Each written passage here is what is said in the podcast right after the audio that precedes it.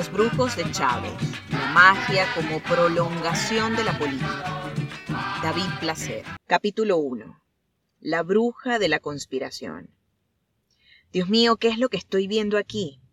¿Qué pasó, negra? le respondí. Cristina se puso la mano en la frente y se mantuvo en silencio durante un buen rato. Entonces de repente lanzó aquella premonición, sin anestesia, como dicen por ahí. Antes de los 60 años te vas a enfermar muy gravemente y te puedes morir. ¿Tú estás segura, negra? Esa mujer estaba tensa, casi sudaba, como si en tantos años nunca hubiese visto algo así. Antes de lanzar el resto de las cartas, las recogió todas y me las entregó. Hugo, mejor barájalas tú.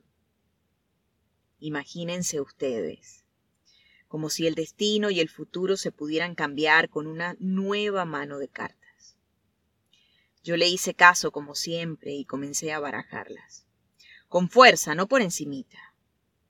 Moví las cartas pensando que de esa energía podía depender mi existencia y hasta el futuro del país. Chachachas. Corta en tres partes, me dijo antes de hacerme la misma pregunta de siempre derecha, izquierda o centro. Yo solía elegir derecha o centro, pero esa vez me decidí por el mazo de la izquierda.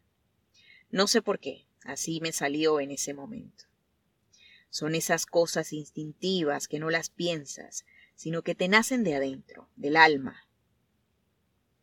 Antes de los sesenta años te vas a enfermar gravemente y te vas a morir, confirmó esta vez incondicional. Ay, compadre, ya el puedes había desaparecido.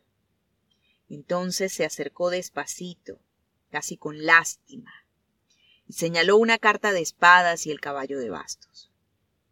Mira, Hugo, esta es la muerte, y este eres tú. Han salido dos veces en la misma posición.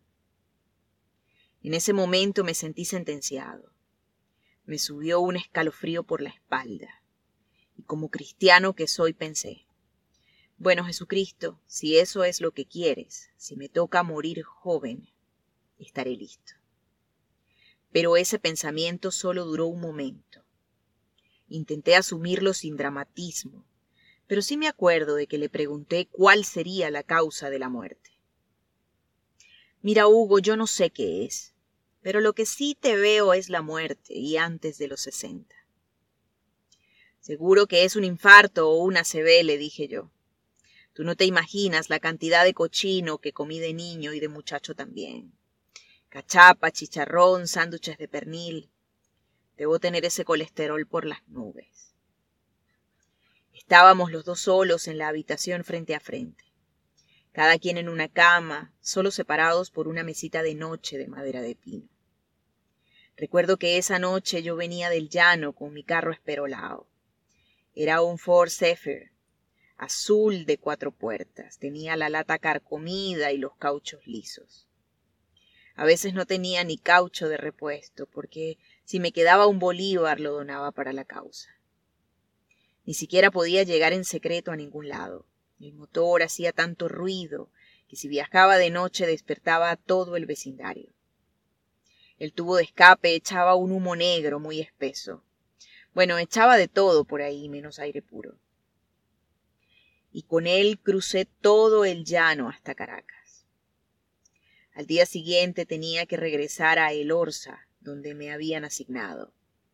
En aquel tiempo ya andaba en la revolución, conspirando, pensando en el futuro. Los brujos de Chávez, la magia como prolongación de la política. David Placer.